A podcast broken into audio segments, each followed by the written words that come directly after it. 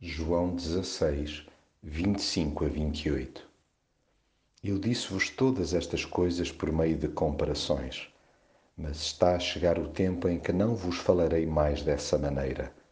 Hei de declarar-vos abertamente tudo o que se refere ao Pai.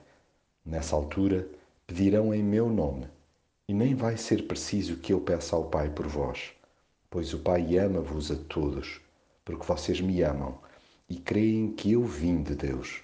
Eu saí de junto do Pai para vir a este mundo.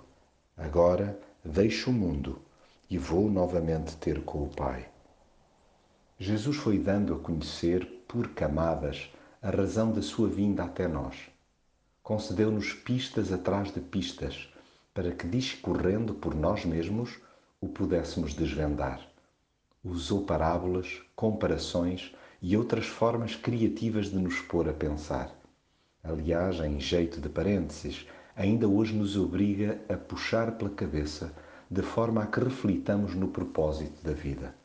Só que agora, desde a sua ida à cruz, passamos a estar inteiramente a par do amor que sempre o moveu.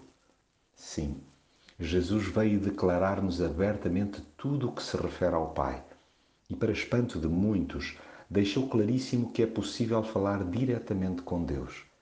Quem se lhe dirige segundo a mentalidade de Jesus pode ter a certeza que é ouvido na hora. Tudo porque ele ama profundamente todos os que se submetem a Cristo. Porque Jesus não deixou este mundo contornando a cruz, mas optando por, ao doar-se nela, desbravar e completar o acesso livre ao Pai.